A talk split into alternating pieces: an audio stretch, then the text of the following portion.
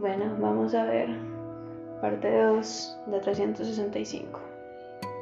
Juré que el amor que te profesaba era tan grande que podías matarme si así lo quisieras y yo no me opondría.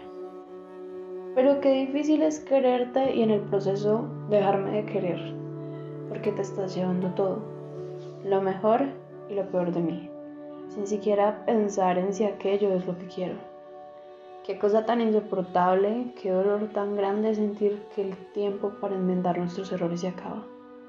Qué sacrilegio es que tú y yo estemos en la misma cama, pero ni siquiera seamos capaces de abrazarnos para aplacar el frío. Porque lo sé, esta no es la vida que nos prometimos. Esto no es más que una versión satírica del infierno, uno que ambos nos inventamos y en el que por error nos quedamos a vivir.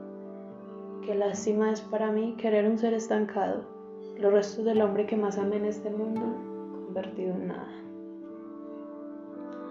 Bueno, ¿qué decirles de este poema?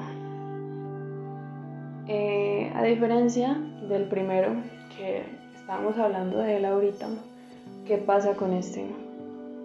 Eh, esta es una relación contada por parte de ella es una relación de dos personas, es una relación que por mucho tiempo fue muy bonita, pero a partir de la indiferencia de él y a partir de las cosas que él dejó de hacer y las cosas que le dejó de dar, poco a poco, ella se fue cansando, porque cuando uno pone y pone y pone de uno mismo, llega un punto en el que si la otra persona no pone, uno queda exhausto.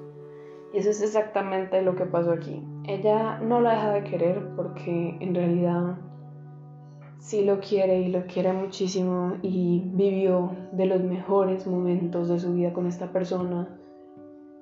Sin embargo, eh, hay cosas que pasan, hay errores que se cometen por parte de ambos, porque no vamos a decir que fue solo uno, fueron los dos, pero poco a poco todo ese amor que se tenían, todas aquellas bases de confianza, amor, lealtad que tenían, se fueron acabando y así poco a poco se fue desmoronando la relación y se fue desmoronando lo que ella creía de él, porque en realidad él sigue siendo el mismo.